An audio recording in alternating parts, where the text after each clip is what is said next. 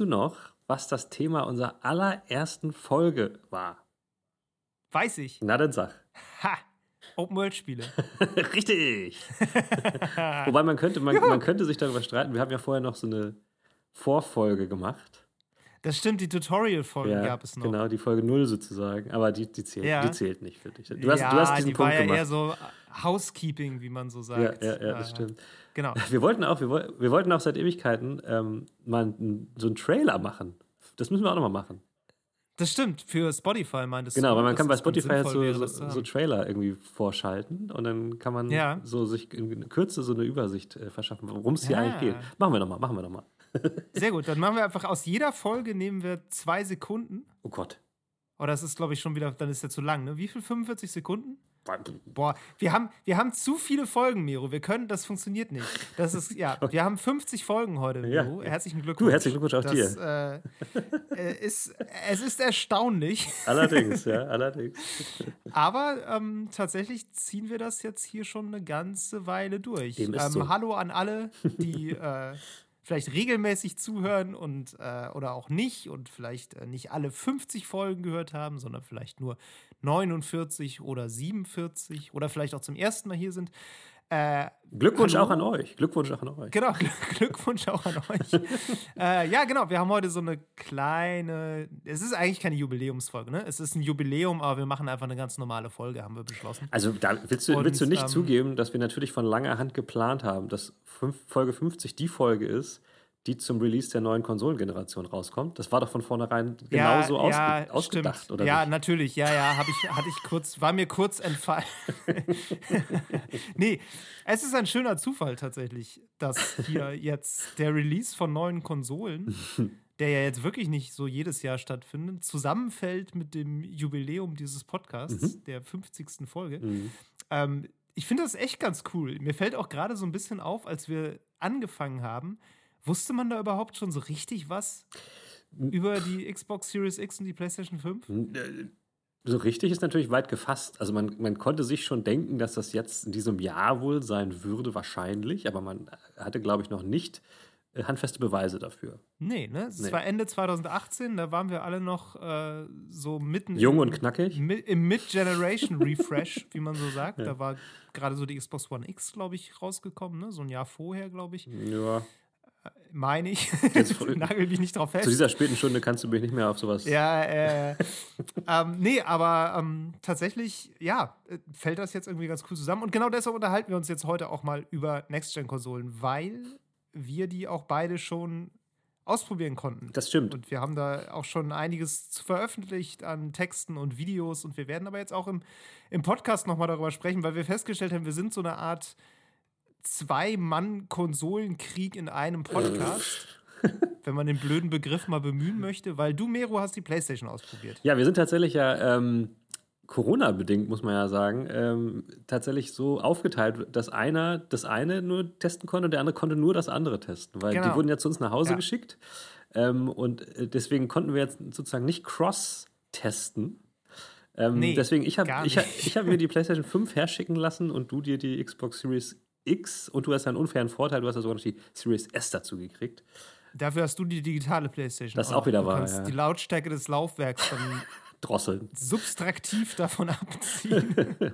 Ja, ja, stimmt schon, stimmt schon. Ja, hm, hm, hm. Genau, aber wir haben, haben beide da recht viel Zeit schon mit verbracht und wir werden einfach mal so ein bisschen uns vielleicht gegenseitig nochmal so unsere Eindrücke schildern und auch mal so ein bisschen drüber sprechen, was wir vielleicht schon festgestellt haben, was die jeweils andere Konsole vielleicht auch irgendwie besser macht Begehrenswerter, oder anders macht ja. oder was interessant ist daran oder also wer hier regelmäßig zuhört, weiß ja auch, dass wir jetzt äh, keine Leute sind, die da jetzt äh, felsenfest von einem Konzept überzeugt wären Mhm. und das andere aus Prinzip scheiße finden. Also ich glaube, von, von Konsolenkrieg Vorwürfen können wir uns relativ gut freisprechen hier. Ja, auch wenn das immer wieder sehr Ähm. gerne äh, ignoriert wird auf Facebook und so, da sind wir natürlich, je nach, je nach Tagesform sind wir immer das eine oder das Ja, andere. aber das, das, ist, das ist ja Turn-on. Es geht ja jetzt um Das diesen, diesen Podcast. Turn-on äh, versuchen wir auch davon freizuhalten. Das ist manchmal nicht so leicht, Nee, ey, wenn nee. da viele Leute lesen und so. Genau, aber ähm, Miro, bevor wir gleich in unser erstes Segment starten, Mhm. möchte ich noch einmal ganz kurz das Wort an unsere Hörerinnen und Hörer richten. Ähm, wir machen das normalerweise immer so am Ende des Podcasts regelmäßig und ab und zu holen wir das mal nach vorne und heute hole ich das auch nochmal nach vorne. Mhm. Äh, einfach weil 50. Folge und so. Ähm, wenn euch das hier gefällt, wenn ihr gerne hier zuhört, wenn ihr vielleicht zum wiederholten Male zuhört, ähm, dann helft ihr uns extrem viel weiter, wenn ihr zum Beispiel bei iTunes oder in eurer Podcast-App diesen Podcast abonniert und da irgendwie ein Like da lasst, eine gute Bewertung schreibt, eine 5-Sterne-Bewertung da lasst. All solche Dinge, das hilft dem Algorithmus. Und der Algorithmus ist der Gott, der alles hier steuert und deshalb dem wollen wir muss helfen. man den Algorithmus zufrieden halten. und ihr würdet uns einen großen Gefallen tun, wenn ihr da ein bisschen äh, ein Opfer darbringt für diesen, diesen Techno-Gott. Und das ist die beste Analogie bisher, was das Thema angeht, auf jeden Fall. Wir opfern dem Algorithmus. Gute Bewertung. Nee, also wie gesagt, vielen Dank, dass ihr hier seid und vielen Dank, dass ihr zuhört und ihr könnt uns damit sehr gut weiterhelfen. Und jetzt, Miru, mm. würde ich sagen, ähm, erzähl mir doch mal, was du in den letzten zwei Wochen so gespielt hast. Na gut, das ist natürlich ähm, leicht vorweggreifend, denn was ich hauptsächlich gespielt habe, ist Marvels Spider-Man Miles Morales auf der PlayStation 5. Ähm, deswegen, also kann ich das wahrscheinlich nicht so komplett voneinander trennen jetzt, diese, diese, diesen Teil mit der, mit der Konsole und dem Spiel, aber ich versuche es ich versuch's ein bisschen. Also, Versuch mal vor allem über das Spiel ja, zu reden, das geht auch bestimmt. Das geht so ein bisschen. Also ich habe ja den äh, Hauptteil, ich will mal sagen der Vorgänger, aber es ist ja kein Vorgänger in dem Sinne. Ich habe den Hauptteil ja äh, gespielt, gerne gespielt, auch durchgespielt und auch sogar noch den DLC, ich glaube den, den zweiten nicht mehr, aber den ersten DLC auch durchgespielt. Ähm, Ganz kurz, du, du, sprichst jetzt über das PS4-Spiel. Exakt, über das Hauptspiel. Also und also ja, ja, das, das, Miles Morales ist ja so ein, wie nennt sich das? Standalone DLC? Das ist genau eine Standalone-Erweiterung. Das bedeutet, es ist Aha. so ähnlich wie, wie es damals bei ähm, Uncharted 4 war, wer das kennt. Da gab es ja Uncharted The Lost Legacy. Das war auch eigentlich so wie so ein, wie so ein eigenes Game, aber es war im Prinzip nur eine Erweiterung. Das kann man so sich erklären, wie die Entwickler haben sozusagen ihr Spiel genommen oder die ganzen, äh, wie soll man sagen, die, die, das Spiel als solches, also das ganze Grundkonstrukt und haben da drin eine neue Geschichte erzählt. So. Und ja. ähm, so ist das bei Miles Morales auch. Wer sich so ein bisschen mit Marvel auskennt, also das, den Miles Morales, diese Figur, die haben sie sich jetzt nicht extra dafür ausgedacht. Das ist auch in den Comics schon längst passiert, dass es da so eine Art zweiten Spider-Man gibt. Äh, einen jungen Mann, der ist ähm, äh, ja irgendwie so halb Latino, halb Afroamerikaner, lebt auch in, äh, in New York City natürlich und hat, es gibt ja bei Marvel immer so verschiedene äh, Storys, Stränge, sage ich mal so, hat äh, jedenfalls auch diese Spinnenkräfte bekommen.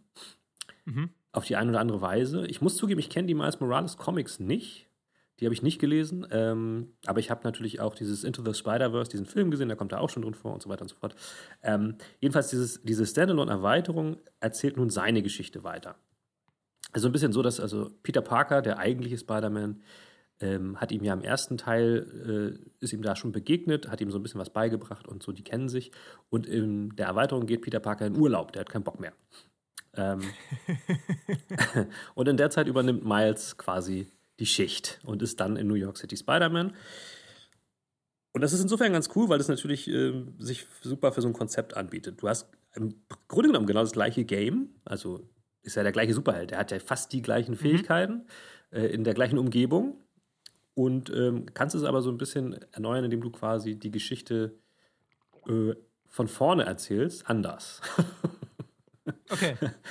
Ähm, die ist auch, ja, die Geschichte ist, ist ganz süß, sag ich mal so. ähm, es ist halt ein junger ein Teenager und der hat viel Herz bei der Sache und ähm, ist, noch, ist nicht ganz so ausgelutscht wie diese, diese Peter Parker-Geschichte, die man ja auch schon irgendwie ein paar Mal gehört hat, ähm, so als, als Superhelden-Fan. Und das ist ganz nett, aber jetzt auch nicht so krass beeindruckend. Wer zufällig meinen Test zu dem ersten, also zum Hauptspiel Spider-Man gelesen hat, weiß, dass ich das auch schon so ein bisschen lasch fand damals. Ähm, aber ich muss. Es ist halt eine, es ist halt eine typische comic Ja. Ne? Also für mich, ich bin ja kein großer Comic-Fan. Ich habe auch, glaube ich, nie groß Superhelden-Comics gelesen, aber für mich ist genau diese Art von Geschichte, auch mit diesen Story-Beats, die da passieren, mm. ist genau das, was so ein Superhelden-Comic ausmacht. Jein, aber ich, ich finde halt, eigentlich bietet dieses Konstrukt genug Möglichkeiten, auch mutige Geschichten zu erzählen, weißt du? Und es wird auch ja, in den Comics. Aber auch versucht. innerhalb eines Heftes. Nö, das sind ja immer Weil die. Comics machen das ja häufig auch so immer, ja genau, aber die Comics machen das ja so über einen sehr langen Zeitraum dann auch und die haben ja entsprechend Atem, sage ich mal. Mhm. Und äh, geht das in einem Spiel, überträgt sich das so gut? Musst du da nicht dann doch wieder irgendwie so auf die, ich sag mal, Open-World-Blockbuster-Struktur so ein bisschen zurückfallen, damit das funktioniert? Oh, darüber lässt sich streiten, aber ich glaube, das hat man, hätte man früher auch über, über Filme gesagt. Und das geht auch in Filmen. Ich sehe ein, dass Ja. es zum Beispiel in, in Serien, also so gute Marvel-Comic-Serien, finde ich, hat es noch nicht so richtig gegeben. Ähm, ich habe Mhm. viele davon gesehen, aber die meisten sind nicht besonders gut. Also die ich noch am besten fand, war Jessica Jones auf Netflix. Ähm, das Ding ist halt so Comic, Comic-Heft-Serien, wenn man sich die so mal so, wenn man sich da mal ein bisschen reinliest, die Hefte sind eigentlich derbe kurz. Also die sind nicht sehr lang. Ja. Und deswegen wird so eine Geschichte grundsätzlich sehr portioniert und langgezogen, aber na klar gibt es in jedem Heft so ein bisschen Action. Also insofern ist das nochmal so ein ganz anderer Rhythmus, aber ich bin davon überzeugt, dass du das in dem Spiel auch mit mehr Bedeutung rüberbringen könntest, wenn du dir, wenn du dich Mhm. anstrengen würdest, aber natürlich ist das ein Mainstream-Produkt. Ne? Also da bist du natürlich an bestimmte äh, Regeln wahrscheinlich gebunden, was den kommerziellen Erfolg angeht. Ja. Mm, Naja, aber die, die, die Geschichte ist jetzt auch nicht schlecht. Sie ist einfach nur ein bisschen lasch, finde ich, muss ich sagen. Gewöhnlich. Gewöhnlich, ja, genau. So, ansonsten ist das Spiel total cool. Also es ist, sieht viel besser aus als der Vorgänger und ähm, dadurch, dass der Spider-Man halt noch so ein paar neue Fähigkeiten hat, der kann so, der hat sogenannte Venom Powers, das sind so elektrisierende Fähigkeiten. Der kann zum Beispiel ähm, Generatoren an, an äh, zum Starten bringen oder auch Reaktoren aussaugen den Strom. Ähm, Er kann Leute unter Strom setzen und, und so, so krasse Schläge irgendwie ähm, äh, austeilen. Das ist so ein bisschen wie, ähm, wie ist nochmal dieses andere, dieses, ähm, ähm, na, das war von Sucker Punch, glaube ich, diese Reihe. Infamous, Second Son und so ein Kram. Ach ja, ja, ja. Ähm, so, so ein bisschen erinnern mich die, die Fähigkeiten von ihm daran. Und dann halt kombiniert mit den bekannten Spider-Man-Fähigkeiten. Ähm, Miles Morales kann sich aber zum, Beispiel auch für kurze Zeit unsichtbar machen und sowas. Also er hat halt so ein paar neue Sachen einfach am Start und das macht das Spiel dann auch im Gameplay frisch. Ähm, ansonsten ist es aber äh, von der Methodologie, Methodologie sehr gleich. Also du kommst ganz oft an irgendwelche Bösewicht-Unterschlüpfe und dann bist du da oben an der Decke und dann kannst du die halt äh, stealthmäßig äh, einen nach dem anderen äh, äh, irgendwie ausschalten oder halt äh, dich reinstürzen unter, äh, und dann halt äh, dich da durchprügeln und so weiter und so fort. Verfolgungsjagden durch die Stadt, also, was man auch schon kennt. Alles cool, alles nett, sieht schön aus. Du kannst halt Raytracing da drin einschalten. Du hast halt eine tolle Auflösung. Du hast auf Wunsch eine tolle Bildwiederholungsrate. Aber ich finde es einfach zu teuer, sorry. Na, es ist halt, es ist halt so eine, es ist eine Standalone-Erweiterung und ich glaube auch, ähm, Lost Legacy hat, glaube ich, das war auf jeden Fall nicht Vollpreis, so 39 Euro oder sowas gekostet, was völlig cool ist so. Ähm, aber du musst, sollst halt jetzt für Miles Morales 59 Euro mindestens zahlen, so ungefähr, weißt du? Und ähm, ich bin der Letzte, der sagt, das ist die Arbeit nicht wert. Und die haben halt auch so, die haben ja fast ein Remake gemacht dafür. Also die haben nicht einfach das gleiche Spiel genommen und, es, äh, und eine neue Story reingemacht. Es ist, schon, es ist schon mehr Arbeit reingeflossen. Aber wenn ich das so spiele und da so drin bin und es mir Spaß bringt und es halt, es ist halt so um die zehn Stunden lang, dann muss ich das theoretisch schon irgendwie so nebeneinander halten mit dem Ursprungsspiel, um mir dessen bewusst zu bleiben, dass es ja voll der krasse Mehraufwand ist. Mhm. Und das mag unfair erscheinen, aber ich persönlich würde das Geld wahrscheinlich nicht dafür ausgeben. Ähm, Ja. Dann gibt Das ist es. interessant, da Ja. habe ich äh, bei Twitter vor ein paar Tagen eine ganz gute Diskussion, oder was heißt gute Diskussion, einfach eine Diskussion zugesehen, wo es halt auch genau darum ging, Mhm. wie viel ist ein Spiel wert, ähm, gerade im Verhältnis zur Spielzeit und so. Ja.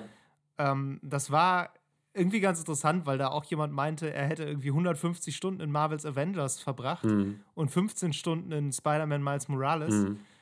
Ähm, jetzt sollte man ihm doch mal bitte sagen, welches denn jetzt das bessere Spiel ist, wenn beide 60 Euro kosten. So, also, Ja. das war halt ganz lustig, weil er so ein bisschen vorgeführt hat, ja, nur weil etwas kurz ist, heißt das nicht, dass es niedrigere Qualität hat. Mhm. Und ich habe auch heute schon den Take gelesen, dass jemand meinte, er fände es super, wenn Blockbuster-Spiele endlich mal wieder fünf, nach 15 Stunden vorbei wären Ja, ja, klar.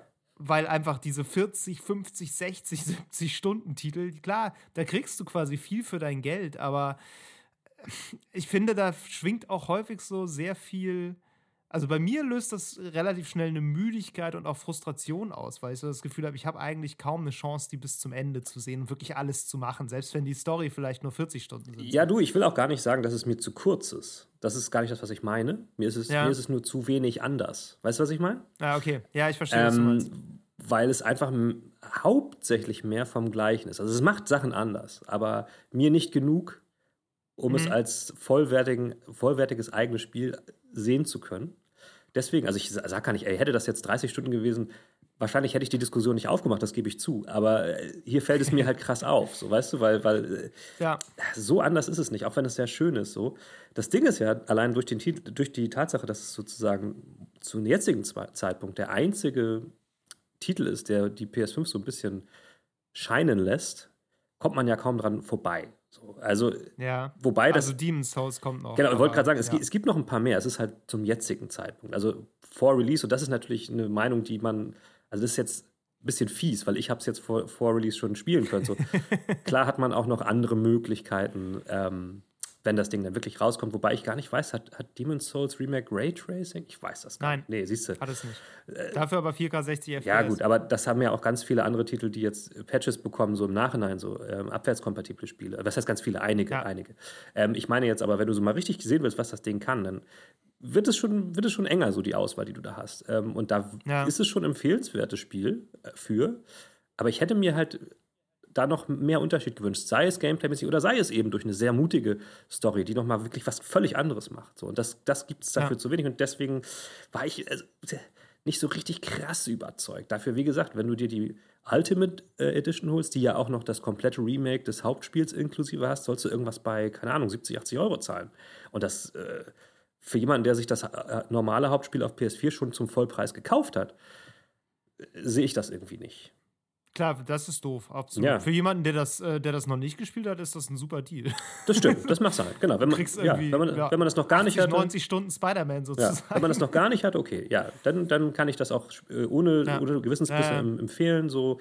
Ich habe halt das Gefühl, dass die meisten PlayStation-Fans halt ohnehin so die, die Top-Titel mitnehmen und da gehörte der letzte der Hauptteil auch schon zu. So. Und deswegen glaube ich, dass es eine ja. ziemlich große Schnittmenge an Leuten ist, die das schon kennen. Ja, nee, ansonsten habe ich ähm, auch noch so ein bisschen das vorinstallierte Astros Playroom. Äh, warte mal ganz, ganz, ganz ja, kurz. Ja. Nochmal einmal kurz zu Spider-Man. Ja. Siehst du denn die Möglichkeit, dass da jetzt irgendwie ein richtiges Sequel vielleicht noch kommen könnte? Ich denke schon.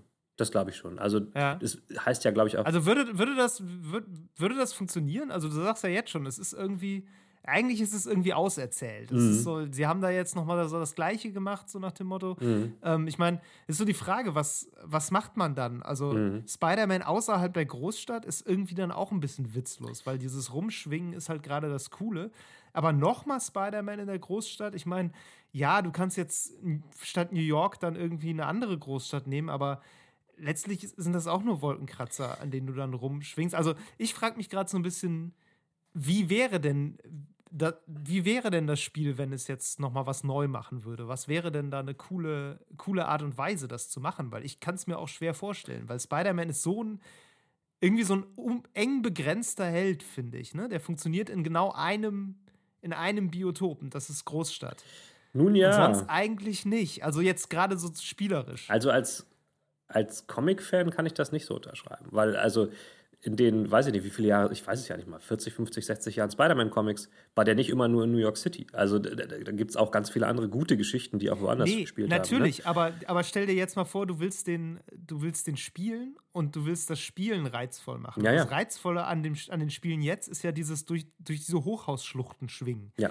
Also diese Vertikalität, ich glaube, ein Spider-Man-Spiel ohne diese krasse Vertikalität kannst du heute einfach niemandem mehr anbieten. Nein, das, warum solltest ja. du da auf dem Boden rumlaufen? Das ist doch langweilig. Du kannst, ihn, du kannst ihn in den Urwald schicken. Das geht vielleicht. Du kannst ihn auch in den Weltraum schicken. Stell dir das in, in Schwerelosigkeit vor.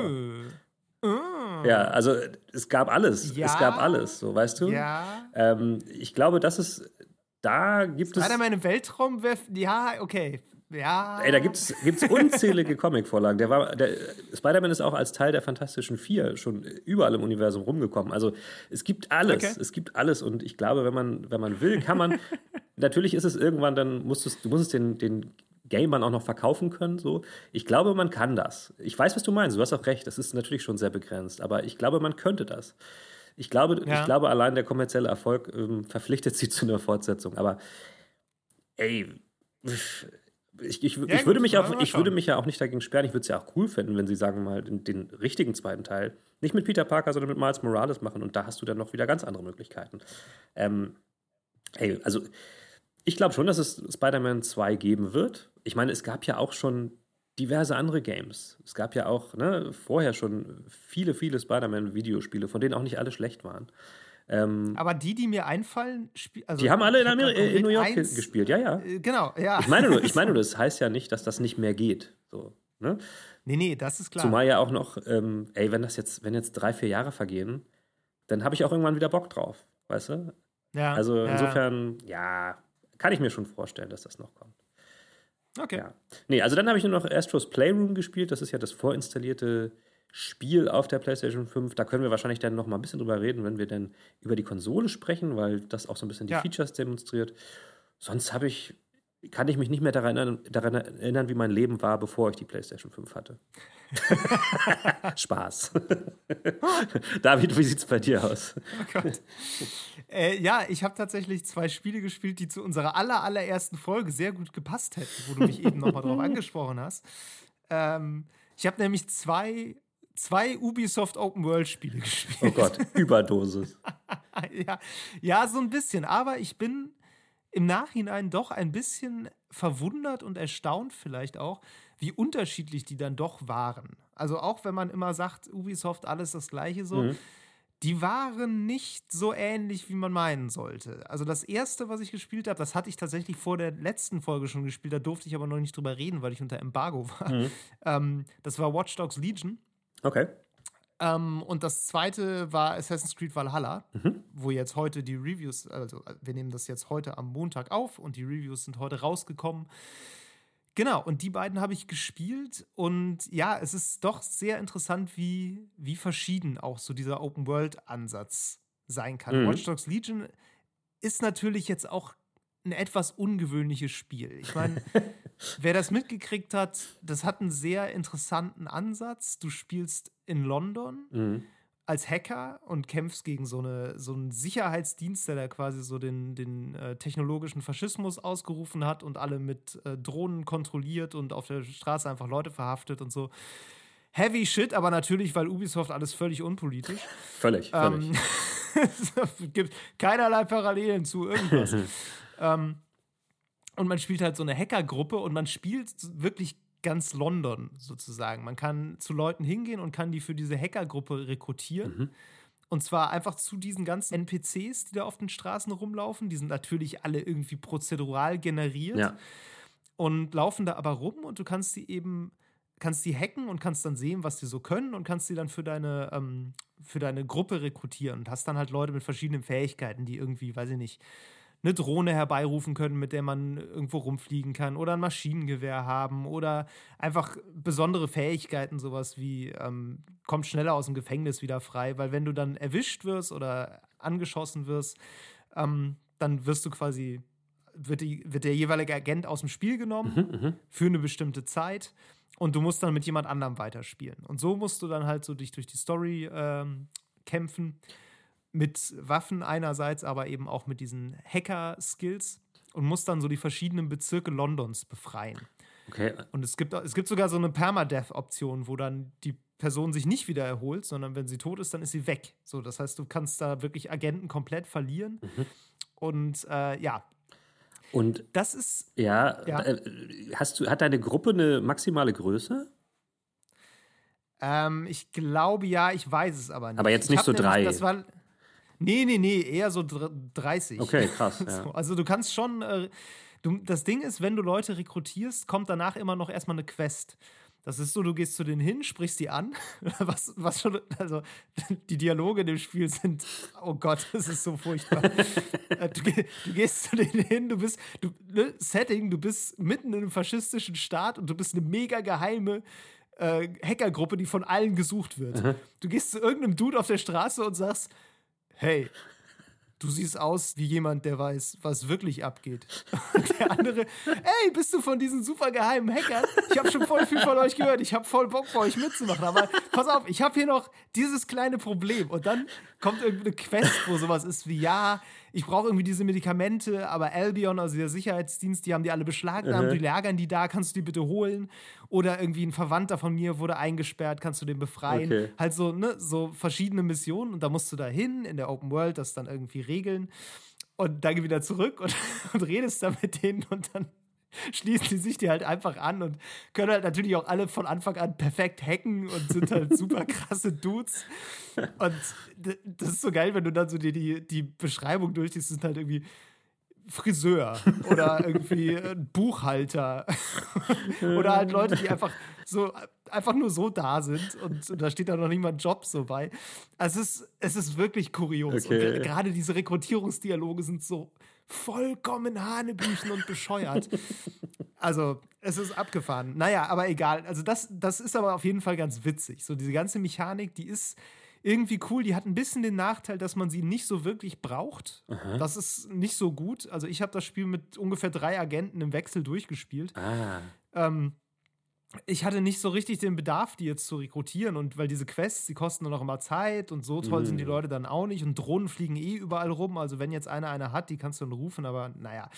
Ja, also. Also die Leute sind sozusagen kein, austauschbar, ziemlich stark. Die Leute sind ein bisschen, ja, ziemlich stark, auf jeden okay. Fall. Das ist ja, muss auch ein bisschen so sein, weil sonst würde das nicht funktionieren ohne einen festen mhm, Protagonisten, mm. weil den gibt es tatsächlich gar nicht. Ah, okay. Du wählst selbst am Anfang deinen Protagonist aus einem zufällig generierten Roster aus. Oh. Und das ist quasi der Start dieser Zelle dann. Ja, aber also das Spiel ist nicht frei von Problemen, aber es funktioniert auf seine Art irgendwie ganz, ganz gut und es hat sich auch so ein bisschen, finde ich, verabschiedet von so ein paar Ubisoft-Dingen, die man sonst immer so, so kennt. Also sowas wie Levels, alles hat ein Level. Ja. Das ist da nicht mehr so. Also diese Agenten, das habe ich tatsächlich dann noch gesehen in einer früheren Phase der Entwicklung. Mhm hatten diese Agenten, die du rekrutieren kannst, auch alle noch ein eigenes Level. Du konntest die quasi aufleveln, indem du Missionen mit denen gemacht hast. Ja. Und das haben sie einfach komplett gestrichen, weil sie gesagt haben, wir wollen nicht, dass die Leute sozusagen nur noch mit ihrem ersten Agenten spielen, so, weil der halt das höchste ja, Level ja, hat, sondern die, wir wollen, dass die ständig neue Leute dazu holen. Ich glaube, es ist tatsächlich auch ganz sinnvoll, wenn man das spielt, diese Permadeath-Option eigentlich zu aktivieren, weil dann hat man wirklich einen Grund, ab und zu mal Leute nachzurekrutieren, weil einem sonst die Zelle ausstirbt. So, das wäre halt blöd. Mhm. Ähm, so, aber wie gesagt, dieses Level-Ding haben sie weggemacht und das tut ihm auch gut. Und was sie auch weggemacht haben, ist sowas, dieses Level-Gating, dass du in bestimmte Bezirke erst dann und dann rein darfst, mhm. weil da die Leute alle einen viel zu hohen Level haben. So, das gibt es auch nicht. Und es gibt auch irgendwie keine, nicht irgendwie Türme, um irgendwas aufzudecken oder ah, sowas, okay. diese ganzen Sachen. Was, was noch da ist, was ja auch typisch ist, sind diese Lager, also dass du halt immer irgendwie so ein, du hast halt dann so ein Bürokomplex, der so abgesperrt ist und da musst du dann halt irgendwie das infiltrieren und musst dann hacken und schleichen und so. Ja. So sind halt diese Begegnungen aufgebaut. Die sind auch immer sehr ähnlich. Das ist ja auch immer so. Das ist ne? ja typisch Open World. Oder ja. Far Cry. Oder Spider-Man. Genau, und genau, oder Spider-Man oder Horizon. So, ja. das ist ja auch sowas das ist mittlerweile einfach Standard. Da hat, das ist da auch so. Aber du kannst zum Beispiel von Anfang an in ganz London rumfahren. Mhm. So, die haben London nachgebaut. Auch ziemlich gut, finde ich. Ähm, das ist ganz lustig. Meine Freundin war eine Zeit lang in London und ich habe sie dann öfter mal da besucht. Und von daher kenne ich London so ein bisschen. Mhm. Und sie kennt das noch besser. Und, äh, wir haben dann irgendwie so versucht, so da rumzulaufen und die Wege nachzuvollziehen, die wir dann irgendwie mal beim Spazieren dann gegangen sind und so versucht, so ihr, ihr Haus zu finden, wo sie da gewohnt hat früher. Und äh, das funktioniert manchmal. Mhm. Aber sie haben natürlich ein bisschen komprimiert und gekürzt. Also dann, mhm. dann ist es so, da fehlt dann so der eine entscheidende Häuserblock und du musst nicht die zweite links, sondern die erste links. Ja, ja, ja. Natürlich sind auch überall andere Sachen und auch alle Sachen heißen anders. Ähm, ganz lustig ist, sie haben die haben komplett eigene Automarken da, komplett eigene so Kaffeemarken, die heißen dann irgendwie Star Roger Coffee oder so, also statt Starbucks. Aber es ist lustig, weil das wäre natürlich der perfekte, äh, die perfekte Vorlage für richtig äh, hier Marketing und ne, Kojima-mäßig ja, Monster Energy-Dosen ja, überall. Ist aber nicht. Also es ist tatsächlich, ich habe keine echte Marke im Spiel entdeckt. Das fand ich ganz spannend. Vielleicht wollten die alle nicht in der Post-Brexit-Dystopie Mach sein, ja. von Ubisoft leben. ist vielleicht auch nicht so geil. Oder sie wollten das Naja, Embargo nicht unterschreiben. Oder das, wer weiß. Ja, aber wie gesagt, das war ganz spannend zu sehen, wie sich dieses Spiel dann doch so von diesen ganzen Konventionen so ein bisschen entfernt hat und wie ihm das auch ganz gut getan Mhm, hat. Wie gesagt, das ist nicht perfekt. Das hat echt seine Probleme auch. Ähm, Gerade, dass, dass die Hauptmechanik eigentlich nicht so richtig wichtig ist, ist ein Riesenproblem. Das ja, wenn man klingt so drüber auf jeden nachdenkt. Fall. Ja. Aber wie gesagt, mit Permadeath hm, ist schon wieder ein bisschen was anderes. Naja, dann habe ich Assassin's Creed Valhalla gespielt. Und, Ja, warte mal, äh, ähm, nicht, nicht so schnell. Wie ist denn, Ja, Entschuldige. ähm, wie ist denn, wie ist denn die, die Story von dem Spiel? Ich meine, ist die irgendwie, klar, die ist wahrscheinlich Ubisoft-mäßig nicht politisch unbedingt, aber ist es trotzdem eine gute Story? Äh, Die ist ehrlich, also Weil das ist ja das, was mich so motivationsmäßig durchtreibt, oder nicht? ja. also was treibt die, mich denn durch? Mich, die hat mich durchgetrieben, die Story. Ähm, die ist insofern ganz interessant erzählt, weil es sozusagen fünf Kampagnenstränge gibt, die nebeneinander herlaufen. Aha. Und diese fünf, also es gibt fünf verschiedene Probleme, fünf verschiedene Personen, Okay. die du äh, sozusagen ausschalten musst. Ah. Es sind, erstmal, es sind vier Personen, der fünfte Strang führt alles zusammen. Okay, so okay, ist okay. das. Und du hast, du hast irgendwie so eine Clan-Chefin, die irgendwie ähm, so Leute aus Flüchtlingslagern, wo EU-Flüchtlinge drin leben, Mhm. einkassiert und die umbringt und deren Organe verkauft. Es Uh. ist echt harter Stoff übrigens. Abgefahren. Komplett. Das Spiel ist auch ab 18. ähm, dann gibt es noch so eine, so eine Technikvisionärin, die äh, an so einer ähm, die so KIs entwickelt und die daran arbeitet, das Bewusstsein in die Cloud hochzuladen. Okay. Dann gibt es den Chef von diesem Sicherheitsunternehmen, das da Ja, London ja. halt kontrolliert. Und dann gibt es noch einen Strang, da geht es um so eine Datenbank, die ähm, so alles, also so eine, Ja. so hier Snowden-mäßig, so Datenbank, wo alles gespeichert ist Ja, von allen Leuten, so eine Geheimdienstdatenbank. Das sind so die vier, ähm, die vier Stränge, wo du mit diesen vier Sachen und den, mit so vier Leuten zu tun hast, die du dann halt irgendwie ausschalten musst. Und der fünfte Strang, der führt das dann so super Schurkenplot-mäßig zusammen und dann wird am Ende enthüllt, wer hinter dem Ah, Ganzen okay. steckte, weil das weißt du am Anfang natürlich nicht so genau. Und Klingt ein bisschen nach Ghost Recon Ja. Wildlands oder sowas. Da ist es ja auch ein bisschen so. Ja, also äh, unser Kollege Patrick hat das verglichen mit, also meinte Watch Dogs 1 wäre auch schon so gewesen wie so ein, wie so ein typischer Will Smith Actionfilm. Ja, irgendwie. okay, ja, ja, ja. Und so ist es auch. Es ist wie ein relativ bescheuerter, so ein so Technik-Action-Film, Mhm. bei dem man über nichts zu lange nachdenken sollte, weil man sonst völlig gaga wird. ja. Ähm, aber es, es funktioniert irgendwie dadurch, dass du halt auch diese parallelen Stränge hast. Das ist eigentlich ganz geschickt gemacht. Mich hat es durchgezogen. Okay. Ähm, und ich hatte auch danach sogar noch Bock, diese Bezirke zu befreien. Mhm. Die, dann, die spielen immer so an den, äh, an den Wahrzeichen. So, da musst Mhm. du zum Beispiel mit so einem Spinnenroboter den Big Ben äh, Glockenturm hochlaufen und so durch das Uhrwerk durch. Das ist ganz nett. Das ist so das Uhrwerk Süß. als Jump-Run-Passage und so. Also, die haben sich da schon ganz schöne Sachen Okay, manchmal okay, ausgedacht. So, ja. das ist schon, ist schon in Ordnung. Okay. Ähm, aber ich würde nicht sagen, dass es eine gute Story ist. Ähm, auch, auch so Sachen, ne? Dieses mit diesen Flüchtlingslagern und so, das ist wieder so, so dieses typische Ubisoft-Ding. Behaupten, das ist alles nicht politisch und dann aber so, mich erinnert das immer so ein bisschen an so digitalen Elendstourismus. Ne? Auch jetzt das nächste Far Cry, was dann in Südamerika Ja. Ähm, oder Lateinamerika, so mit irgendeinem Diktator und das Volk lehnt sich auf und so. Da gibt es ja alles realweltliche Vorbilder für. Und sie nehmen das immer super gerne alles mit Ja. und schmücken das Spiel so damit. Und aber so scheuen sich halt wirklich auch vor so konkreten Aussagen. Und ich bin mittlerweile so misstrauisch dabei sogar, dass ich Mhm. noch nicht mal sagen kann, ob Watch Dogs Legion das vielleicht sogar mal auf positive Art und Weise anders macht. Es ist halt wirklich so ein bisschen so. Ah, es, na, nee, also ich finde gar keine Worte dafür jetzt.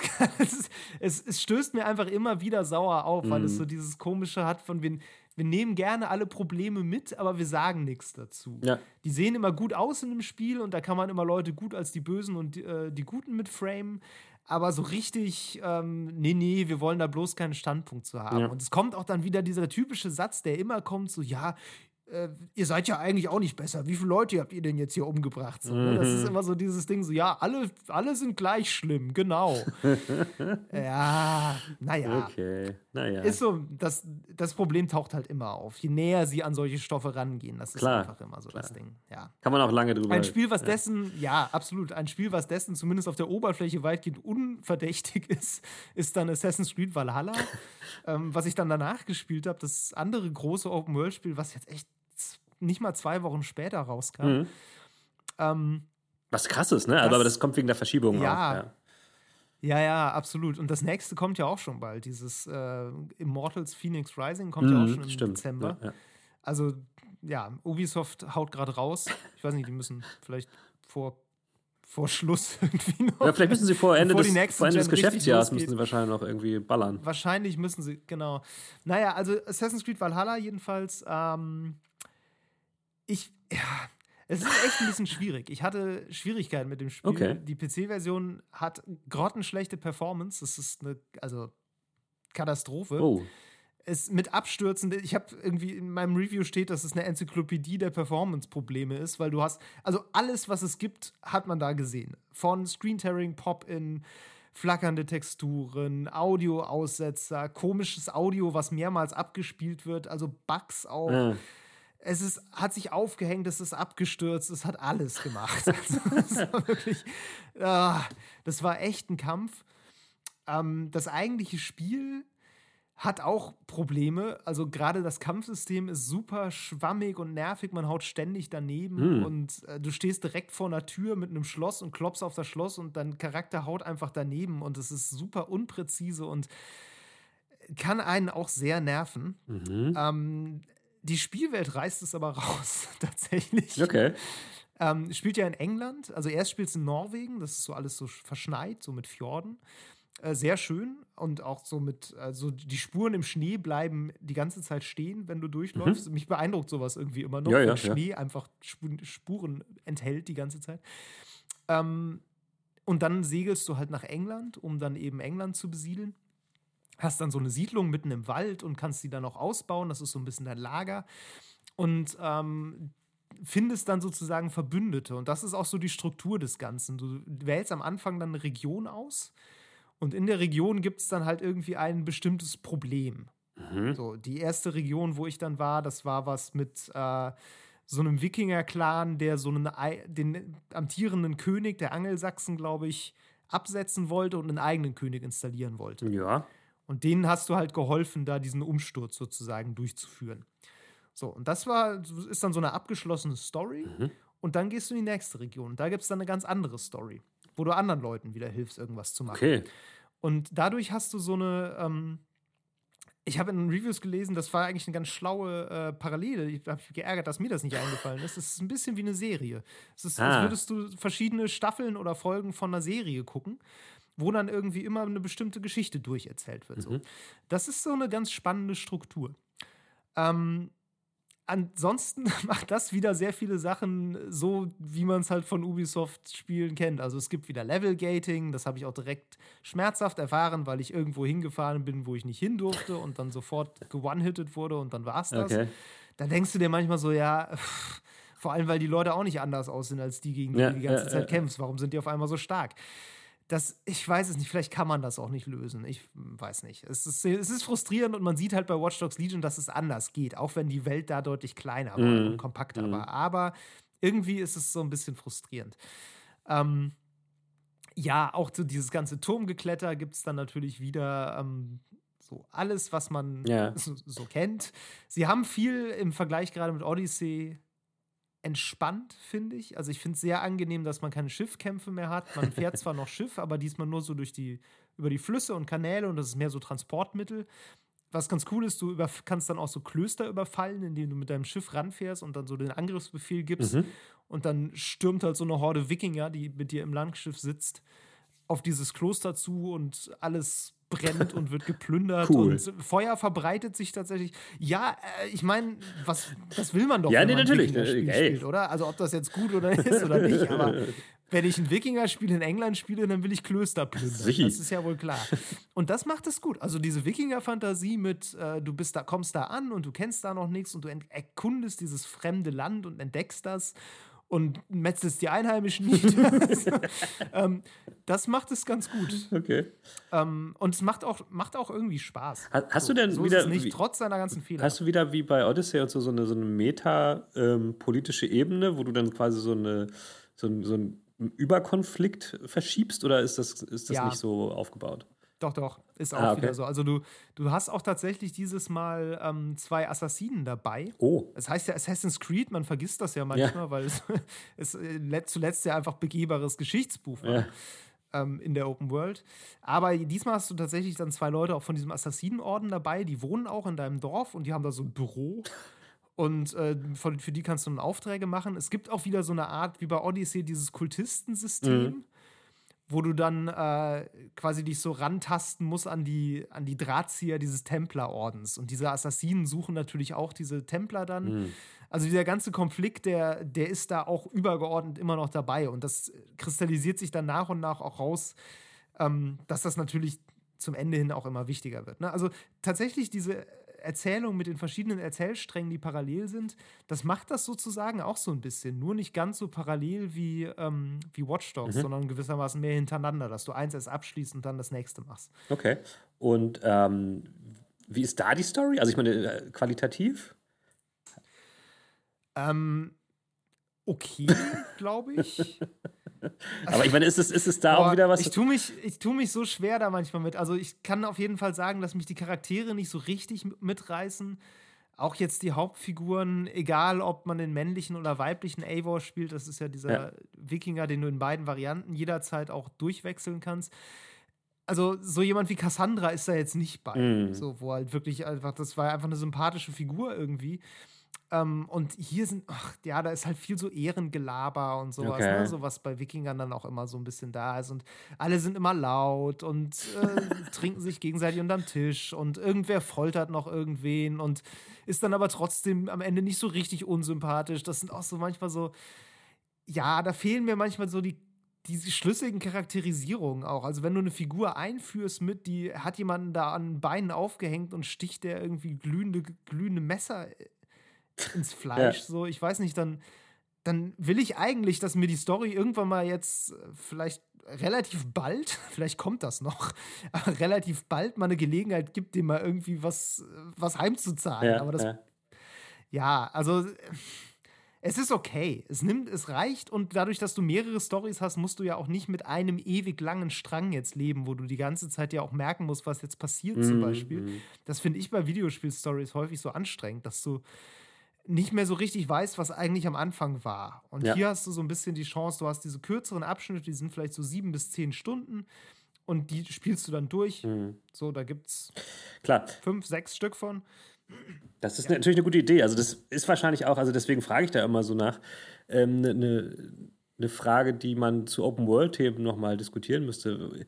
Geht es, also ist die Story nur ein Mittel, um irgendwie diese Open World zu illustrieren? Oder ist die Open World das Mittel, dich durch die Story zu bringen? So, und ich finde halt immer eigentlich die Story das, das Wichtigere für mich.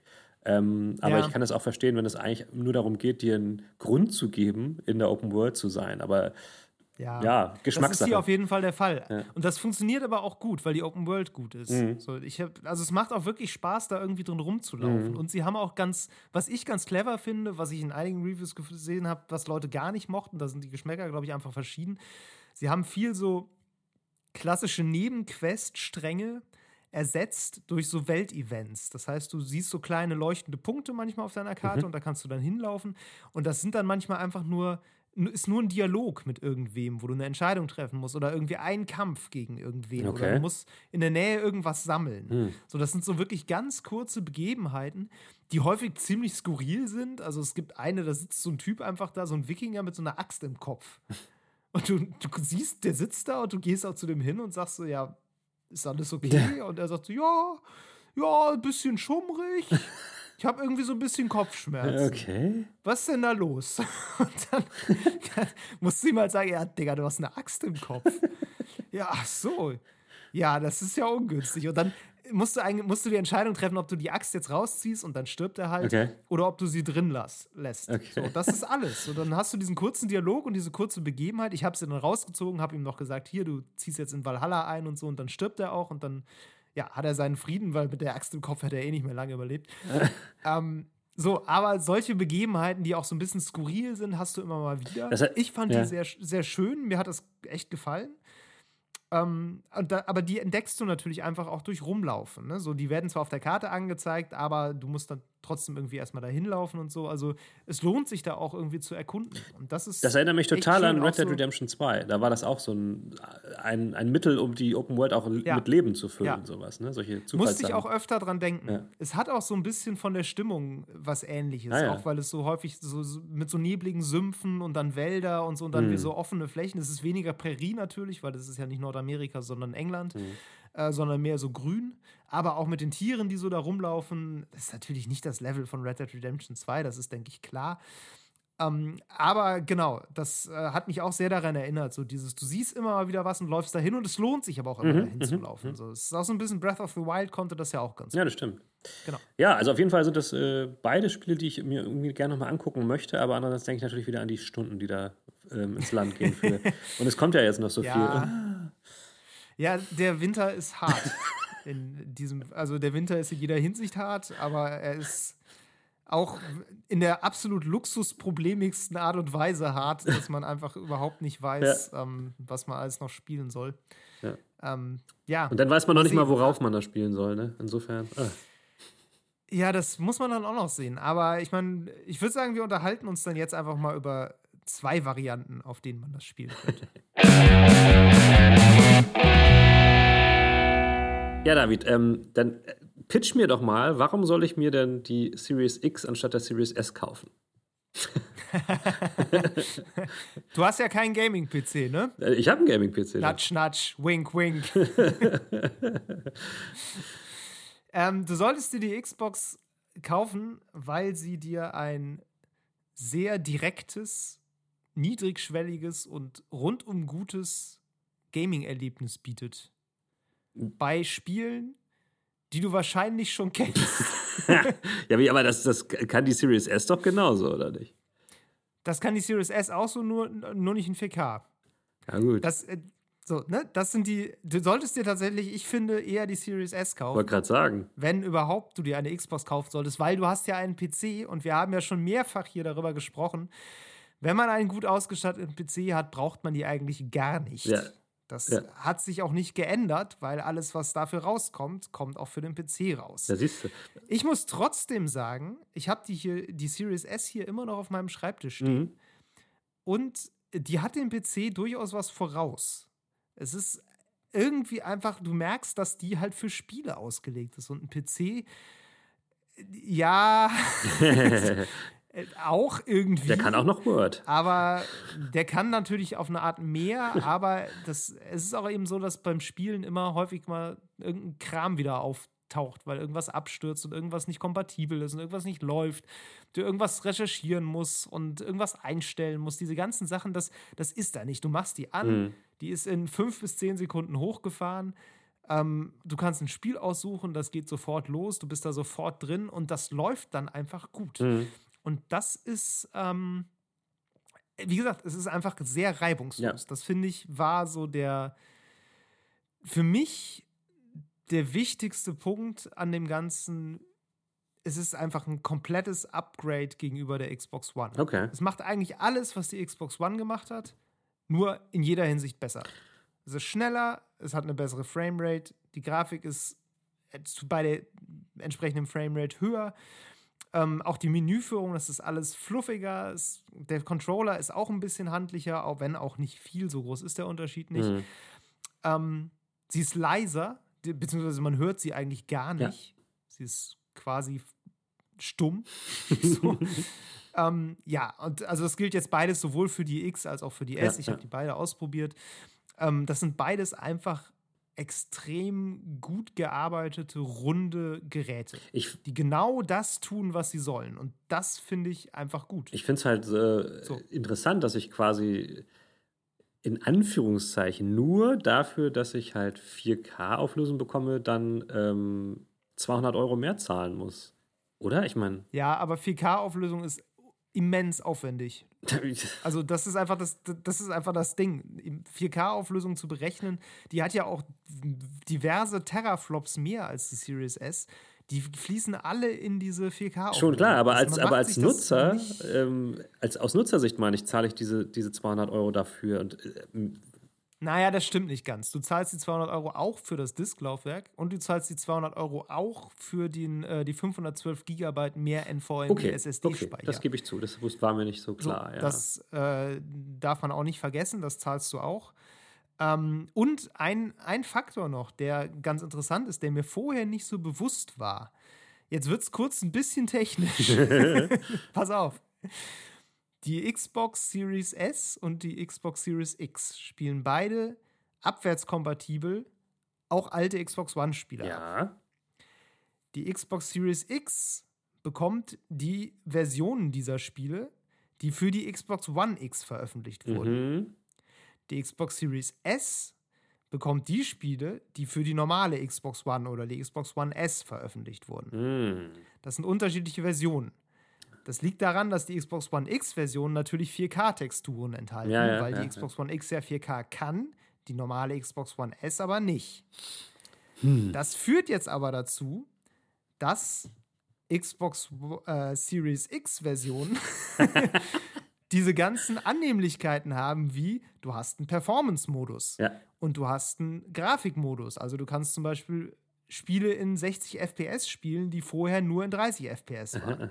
Auf der Xbox Series S aber kannst du diese Spiele weiterhin nur in 30 FPS spielen, weil die Xbox One S-Version dieses Framelock drin ja, hat. Ja, ja, okay. Ich sag dir ganz kurz, was das konkret bedeutet. Hellblade zum Beispiel habe ich auf beiden Konsolen gespielt. Mhm. Auf der Xbox Series X konnte ich das auf dem Fernseher oder auf dem Bildschirm, wie ich wollte in 4K-Auflösung spielen bei 60 FPS. Ich konnte diesen Performance-Modus mhm, so einstellen. Auf der Xbox Series S, die ja sowieso kein natives 4K kann, aber selbst auf einem 1080p-Monitor läuft dieses Spiel nur in 30 FPS. Mhm, was völliger Nonsens ist, weil die Konsole natürlich stark genug ist, um das in 60 F bei 1080p wiederzugeben. Ja, ist ja äh, klar. Aber weil dieses Lock da noch drin ist, geht es nicht anders. Das heißt aber auch, dass es sein das könnte, dass manche Entwickler das im Nachhinein noch äh, korrigieren, theoretisch. Definitiv. Wenn, äh, Im Grunde müsste, müssten die Hellblade-Macher nichts weiter machen, als die Xbox One S-Version zu nehmen und da irgendwie das Framerate-Lock ja, rauszunehmen. Ja, ja, die Frage ist, was passiert dann mit Leuten, die das auf der Xbox One S spielen? Ist die Framerate dann unlocked, Aha. beziehungsweise das bringt natürlich nichts, weil die ist ja nicht, die Konsole ist ja nicht stark genug. So, dann, dann wird es wahrscheinlich super stark schwanken und dann hast du irgendwie zwischen 20 und 40 FPS und es ruckelt die ganze Zeit. Mm. Das ist ja super ätzend. Ja, es wird möglich das sein. Ja für, hat ja einen Grund, dass das da ja. ist. Im Grunde müssen die eine extra Series S-Version machen. Entweder das oder es müsste irgendwie möglich sein, dass die Software erkennt, auf was für eine Hardware sie abgespielt wird. So. Oder das. Aber in jedem Fall muss da nochmal jemand ran und muss da nochmal irgendwas machen. Ja. Ich bin mir relativ sicher, dass die ganzen Microsoft First-Party-Studios das schon machen Mm, werden mm, und mm. vielleicht auch die, für die Spiele, die im Game Pass sind, das gemacht wird. Aber ich meine, Assassin's Creed Or äh, Origins war auch so ein Fall. Das läuft ähm, tatsächlich, glaube ich, auf beiden Konsolen nur mit 30 FPS, weil das halt einen Lock hat und auch nie eine Version hatte ohne Lock, Ja. wenn ich mich richtig erinnere. Okay. Solche Dinge, das ist noch irgendwie komisch. Ja, und ja, das ist besonders bei der Xbox One äh, Series S komisch. Und ich bin völlig durcheinander mit allen Bezeichnungen. verständlich, verständlich. Na, es ist, ich, man muss halt auch sagen, es ist ja auch ein Generationswechsel. Und ähm, beim Generationswechsel, also es ist natürlich ein ungewöhnlicher Generationswechsel, sage ich mal, weil diese Abwärtskompatibilität so umfassend gewünscht wurde oder umgesetzt wurde. Aber deswegen beschäftigen wir uns auch zum jetzigen Zeitpunkt eigentlich mehr mit der Abwärtskompatibilität als mit dem, was die Konsolen eigentlich äh, ab jetzt leisten oder zeigen sollen. So. Und das ist momentan einfach Ja, aus Mangel an definitiv. Spielen noch viel zu kurz gekommen. Stattdessen regen wir uns darüber auf, dass Origins, was schon uralt ist, nur auf 30 FPS läuft. Das ist ja eigentlich egal. Ich meine, wie gesagt, auf einer, auf einer Ja, PlayStation ja. 3 konnte ich überhaupt keine Spiele mehr spielen, die ein bisschen älter waren und da war ich auch Ja. zufrieden. Ähm, Aber du, du sprichst tatsächlich gerade den großen wunden Punkt Ja, an, weil, ja. also, ne, ich habe das Ding getestet zwei Wochen lang und ich hatte keine wirkliche Möglichkeit, mir das mal wirklich unter Last anzugucken. Mhm. So, was ich machen konnte, ist, ich konnte irgendwelche zwei bis fünf Jahre alten Spiele oder, naja gut, Gears 5 oder so ist natürlich noch ein bisschen neuer, ne? mhm. ne? aber ältere Spiele konnte ich dann da nochmal drauf spielen. Die sind da auf jeden Fall einfach in, in ihrer geilsten Version. Mm, so, ich meine, mhm. ich habe Forza Horizon, äh, das war dann optimiert für die Konsole auch. Ja. Da gab es ein Update. Ey, das sieht wahnsinnig gut aus, mm. absolut. Keine Frage. Das sieht, es sieht auch nicht aus wie ein zwei Jahre altes Spiel, natürlich nicht. So viel tut sich dann ja auch wieder mm. nicht. Ne? Und ähm, das ist schon alles cool.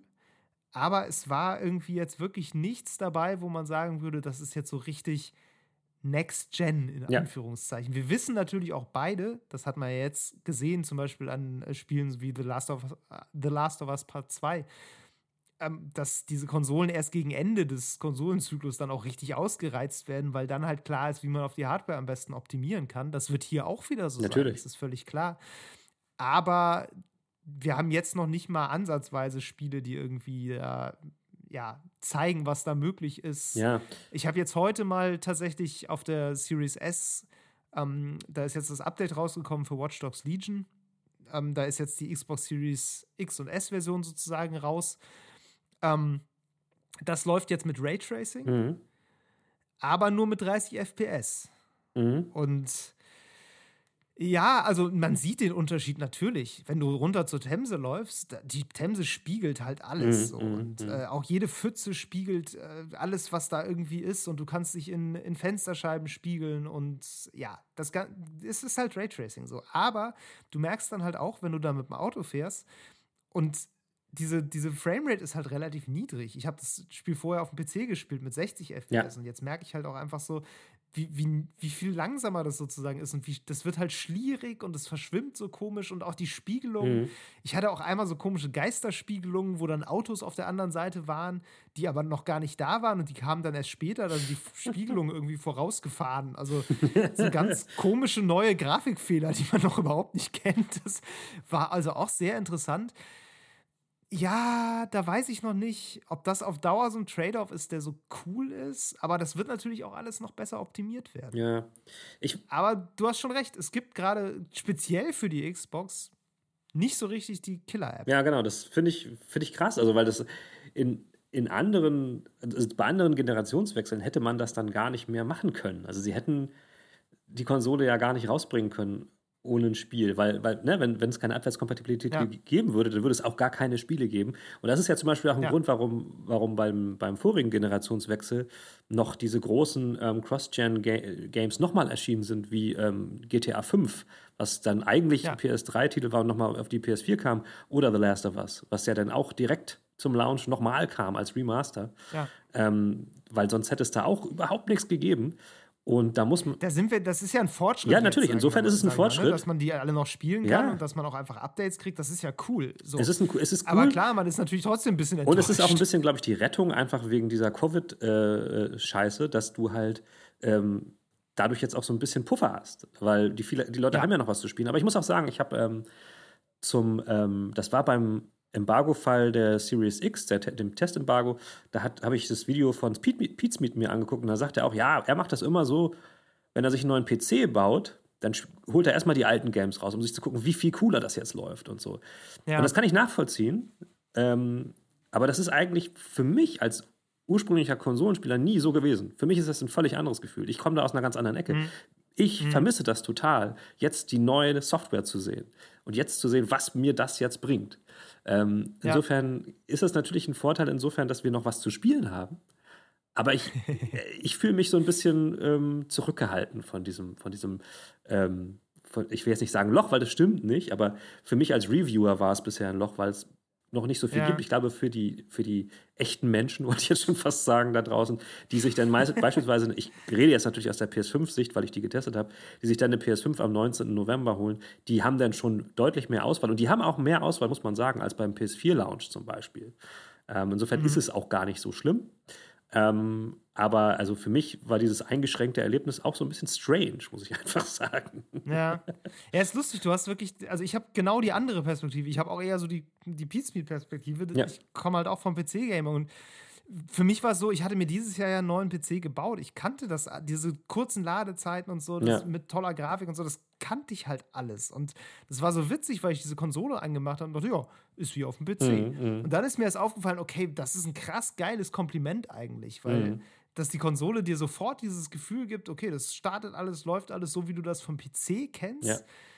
Das ist schon nicht schlecht. Und das, ähm, also ja, bei mir kam es auch so ein bisschen an, so ja, es ist so ein bisschen underwhelming, aber gleichzeitig dachte ich so, eigentlich muss man das auch anerkennen. Das ist eigentlich mhm. viel cooler, als es sich für mich jetzt anfühlt. Ja, ja, das macht so. halt. Ja. Das habe ich halt dann dafür bei der PlayStation 5 ähm, immer so gespürt, dass die PlayStation versucht, mir ganz massiv zu zeigen, ey, ich bin übrigens ein total neues Gerät. Ich bin neu. Ich bin echt nicht, nicht mehr der alte Scheiß, den du kennst. Ich sehe völlig anders aus. Ich sehe viel geiler aus. Ähm, ich habe einen komplett anderen Controller. Und auch mein, mein User-Interface sieht übrigens völlig sexy neu aus und hat HDR so. Und, ähm, ja. Aber unter dieser Oberfläche, wenn du da ein bisschen dran drüber hinwegschaust, ist es eigentlich tatsächlich auch nicht so anders. Und auch, also gerade jetzt für mich, ich habe jetzt auch einen Gaming-PC und ich hatte auch früher immer schon mal so irgendwie so einen PC, aber halt auch immer mhm. nur so das, das viert, fünft Beste. Also ich habe mir noch nie irgendwie den Top-Chef-Shit am PC-Kram gekauft. So. Mhm. Ähm, und dennoch fällt mir das halt auf. Und du siehst dann sofort so, okay, das, das Einstellungsmenü von der PlayStation 5 ist genau das gleiche wie bei der PlayStation 4. Okay, es hat HDR, aber es ist das ja. gleiche, so, weißt du? ähm, und, und auch viele andere Systeme sind gleich. Also das Trophy-System ist auch völlig gleich. Und ähm, die, die ganze äh, Freundes- äh, Management-Geschichte ist auch völlig gleich und so. Was ja auch Sinn Was total Sinn ne? ergibt. Ne? Also ich meine, das ist ja jetzt auch nicht per se schlecht. Nee, nee, überhaupt nicht. Aber es ist dann so, dadurch, dadurch fällt mir das noch mehr auf, wie sehr mir diese Konsole äh, ins Gesicht sch zu, zu, schmeißen versucht, dass sie halt was Neues macht. So. Ja. ähm, weil, klar, an diese schnellen Ladezeiten und so gewöhnt man sich mega schnell. Ne? Du sitzt dann ja. einen Tag dran und ähm, du findest es normal. Erst wenn du dann wieder eine PlayStation 4 anschmeißt, denkst du, oh shit, was, das geht überhaupt nicht. So.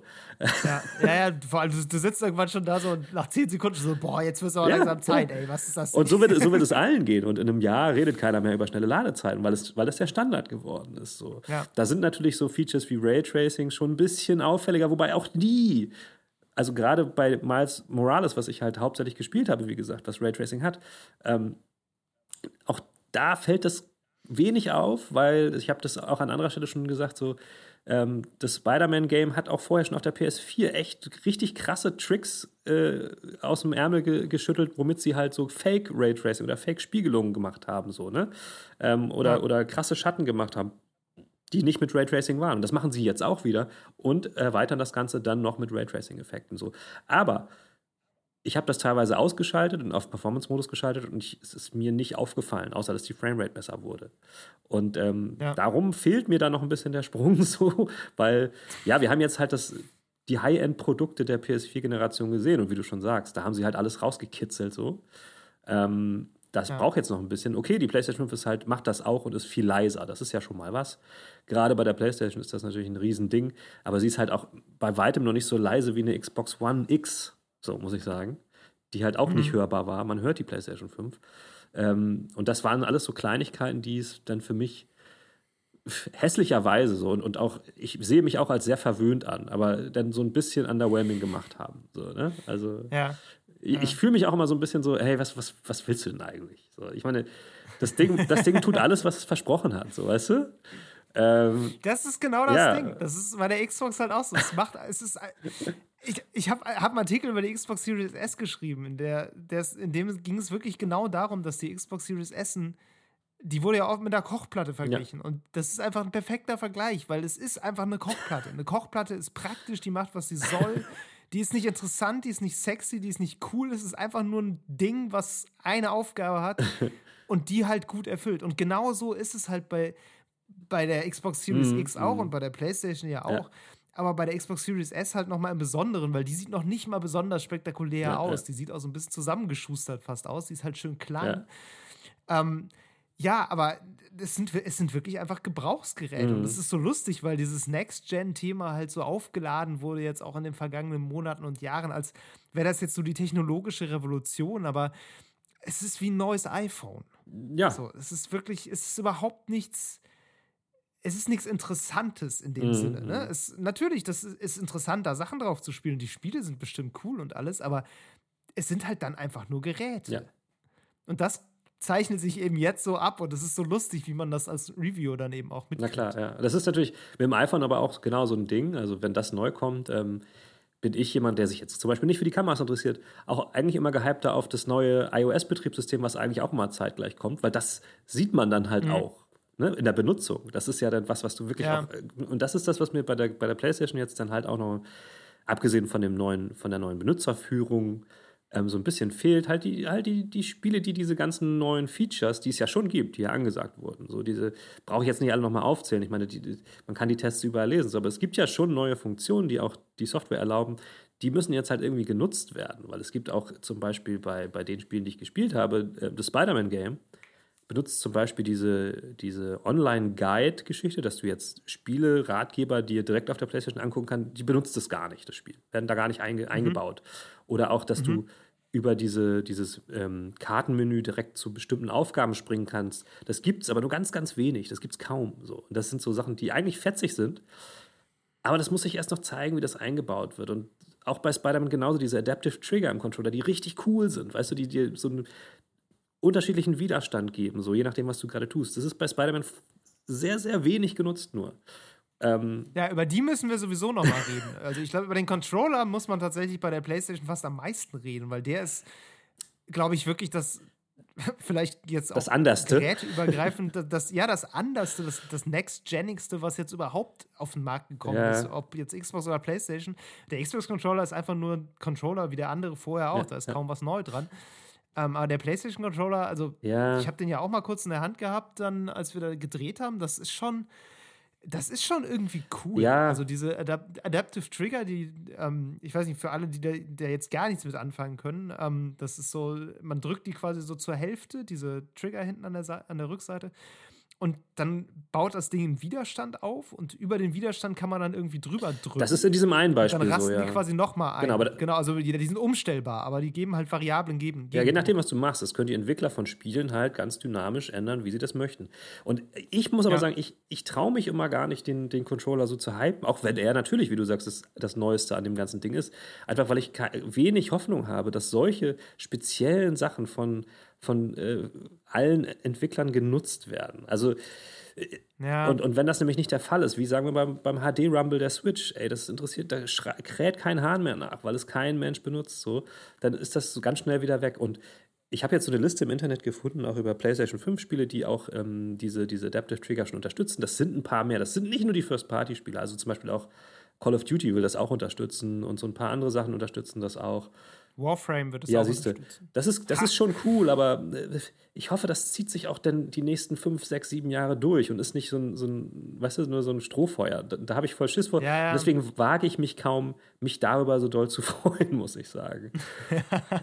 Ich finde aber, also ich bin ja Optimist, nicht immer, aber manchmal. Und gerade bei Dingen, bei denen es egal ist, bin ich gerne Optimist. Ja.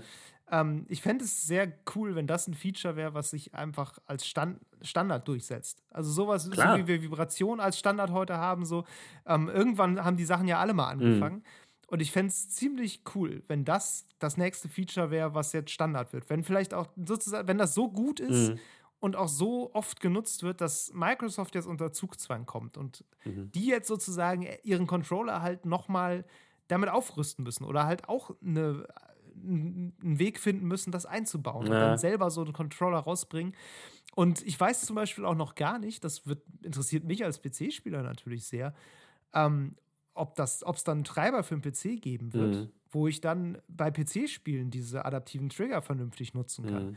Weil das wäre für mich sehr interessant. Und das ist auch ein Feature, auf das ich tatsächlich Bock habe. Weil Mhm. Ich finde ich find das cool. Ich finde die Idee einfach toll, super, dass ja. die Knöpfe so variabel sein können. Ähm, ich meine, der nächste Schritt ist, dass du das bei jedem Knopf hast und Ja. die alle anpassen kannst, wie du willst. Aber das ist wahrscheinlich auch einfach noch zu teuer, weil das ja dann auch doch noch recht neue und wahrscheinlich filigrane Technik ist. Und es nimmt viel Platz ein. Aber so, das, ja. ist ein, das ist ein Feature, dem äh, räume ich durchaus Chancen ein. Ey, das hat super viel Potenzial. Standard zu werden. Ich meine, klar, seien wir realistisch, wann soll Xbox so einen Controller nochmal rausbringen? Ähm, sie haben gerade den Elite, Elite 2 rausgebracht und ihren neuen Controller. Das müsste schon ein paar Jahre dauern. Ich würde es mir auch wünschen. Ja, gut. Aber ähm, ich wage, das, wage es noch nicht, noch nicht zu hoffen, auch wenn das Feature mega viel Potenzial hat, total. Ähm, ich meine. Du hast es bei Astros Playroom vor allem ausprobiert. Genau, jetzt. das ist ja auch genau das Gleiche. Also es gibt ja auch noch nicht so vieles auszuprobieren. Also Astros Playroom hat das, wo du schon erzählt hast, mit diesen, da ist das so drin in dieser Demo, dass du halt ähm, durchdrückst und zur Hälfte dann äh, kommt schon so ein bisschen Feuer aus dem Controller unten raus, den du auf dem Bildschirm siehst. Und wenn du dann über diese, diese Schwelle rüberdrückst, dann kommt da unten so eine, so eine Raketenflamme hinten raus. Und das fühlt sich dann ja. zusammen mit diesem Vibrationsding ähm, richtig geil an. Ähm, es kommt noch ein, ab und zu mal äh, äh weiter im Spiel, auch nochmal wird es benutzt, auf verschiedene Art und Weise, ist auch alles cool. Ähm, und dann bei, wie gesagt, bei, äh, bei Spider-Man ist es dann schon bedeutend weniger be benutzt worden. So. Und mehr habe ich nicht. Ja. Mehr, mehr kann ich, also mehr habe ich nicht, ich habe es nicht öfter gesehen. So, mal sehen, was noch so passiert. Ich hoffe, dass es. Ich glaube, Godfall wird es auch nutzen. Das ist dieses, ja. dieses Looter-Slasher-Ding, wie die Entwickler das selber nennen. Mhm. So ein Nahkampf-Looter-Shooter äh, quasi. Ich glaube, da hatte ich neulich gelesen, dass die so auch so dieses Rumble so auf jedes Schwert einzeln angepasst haben und so. Macht also alles soll, ja. soll sich wirklich jede Waffe besonders anfühlen. Aber das ist natürlich auch schon wieder das Ding. Das Spiel erscheint ja nicht nur für PS5. So. Das heißt. Nee, das erscheint auch für PC. Genau, was, was, und dann wird's interessant. Was für Nachteile haben PC-Spieler, wenn sie das nicht auf PS5 spielen? So, das ist halt das Ding, so, weißt du? Und ja, ja was, wo lohnt es sich dann mehr zu investieren in die Entwicklung? Ähm, ich, ich, weiß es nicht. Ich weiß nicht, wie viel, wie viel ja, Aufwand dahinter steckt. Es wird nicht entscheidend sein, das ist völlig klar. Also das wird nicht, äh, nicht so sein, dass du das ohne dieses Feature gar nicht spielen kannst. Ja. Das wird definitiv nicht passieren. Ähm, es kann natürlich sein, dass du vielleicht einen Knopf einsparst oder so, mhm. ne? dass du sowas hast wie, ähm, weiß ich nicht, ähm, wo war das denn nochmal? Ich glaube, dieser oh, von Housemarquee, mhm. dieser Shooter Returnal, der auch PS5 exklusiv ah. ist, das ist so ein ist auch angekündigt. Das war in so einem Trailer mit so einer Astronautin mhm, auf so einem mhm. Alien-Planeten, die dann da rumballert. Ähm, das ist, glaube ich, so Roguelike-mäßig. Äh, das nutzt es wohl so für alternative Feuermodi. Also nach dem Motto, ne, wenn du nur zur Hälfte drückst, dann ist es ein Maschinengewehr ja. und wenn du durchdrückst, dann schießt es eine Granate. Ja, ja. So, ich meine, letztlich ist das nichts anderes als zwei Tasten in einer. Stimmt schon, so, ja. Und dann kannst du, wenn du es dann auf, einer, auf einer anderen Plattform spielen würdest, ist da jetzt nicht der Fall, weil es ist exklusiv, aber mm, bei einem anderen mm. Spiel könnte man sagen, da hast du die Granate halt woanders ja. oder musst halt umschalten. Es ist halt nicht ganz so intuitiv, aber funktioniert halt trotzdem. Ich glaube, was, was so ein Feature dann wirklich auch über so einen Punkt hinaus populär machen könnte, dass es halt andere Leute auch sehr interessant finden, wäre halt so ein so ein abgefahrenes Game, so eine absolute Killer-App für dieses Feature, wie irgendwie so ein Hideo Kojima-Spiel, was wie damals bei Metal Gear halt das so krass für irgendwas nutzt, dass alle darüber sprechen und alle sagen, das muss ich mir mal angucken, das ist ja so krass. Ja. Und, und ja, so ein Spiel müsste wahrscheinlich kommen. Das geht natürlich nur mit dem Exclusive. Ähm, pff, ja, mal gucken, was da jetzt noch alles so kommt. Ich meine, wir sind noch ganz am Anfang, was das angeht. Ne? Insofern, ja. ja. Ähm, aber was gibt es denn zum Beispiel? Fällt dir was ein, außer jetzt Adaptive Trigger? Natürlich, das ist das Feature. Ähm, was die PlayStation äh, exklusiv sozusagen hat, was dir an der PS5 jetzt so aufgefallen ist oder was du gesehen hast, beisp beispielsweise am User-Interface, was dir bei der Xbox fehlt? Ähm, ehrlich gesagt nicht. ich muss sagen, diese, nee, sorry, also diese Adaptive Trigger-Dinger finde ich cool genug, als dass ich sagen würde, mhm. ja, die sind besser als alles, was die Xbox kann, sozusagen. Krass, ja, okay. Ähm, nee, also ich finde, das ist halt wirklich das, das spannende Next-Gen-Feature, diese Trigger-Dinger. Mhm. Der Rest ist für mich als PC-Spieler, wie gesagt, wenig spektakulär. Ich kann anerkennen, dass das für eine Konsole echt krass ist. Mhm. Und ich finde das bei der Konsole echt cool. Aber es ist jetzt nichts, was für mich neu wäre. Das habe ich seit ein paar Monaten schon, seit ich mir einen neuen PC gebaut mhm. habe. So. Ähm, aber dieses Adaptive Trigger-Ding habe ich noch nie gehabt. Ja. Das ist cool. Ja. So, das hätte ich gerne. Ähm, Insofern kann es sein, dass das auch ein Ding ist, wo man natürlich eine Nische trifft. Ne? Die Leute, die sonst sagen, ich kaufe mir keine Konsole, ich habe einen PC, der kann alles. Ja, ja, ne? ja, ja, klar. Genau, genau, absolut. Das kann schon sein. Mhm. Ähm, beziehungsweise ich hoffe, dass es, wie gesagt, einen Treiber gibt, sodass ich das einfach am PC dann verwenden kann. Aber dann würde ich tatsächlich überlegen, mir mal einen PlayStation-Controller für einen PC zu kaufen, was ich auch irgendwie noch nicht gemacht ja. habe. ähm, ansonsten, diese ganzen User-Interface-Sachen, wie du schon sagtest, so mit, da gibt es ja auch dieses Bild-im-Bild-Chat und sowas. Mhm. Das äh, alles Sachen, die mich einfach gar nicht interessieren. Mhm. So, aber auch, wie gesagt, vor allem, weil ich eben am PC spiele. Ich glaube, ich würde auch nie irgendwelche Multiplayer-Sachen auf einer Konsole spielen. Ich würde das, glaube ich, immer eher am PC machen und eine Konsole dann halt wirklich nehmen, um dann da in sich geschlossene Singleplayer-Sachen mhm. zu spielen. Äh, das ist für mich, äh, erscheint mir irgendwie logischer. Auch wenn ich, weil ich natürlich keine Leute mit Konsolen kenne, also außer dich. so. nee, ja, beziehungsweise doch kenne ich, aber mit denen spiele ich dann nicht zusammen. So, ja. Ich spiele dann halt mit Leuten zusammen, die einen PC haben.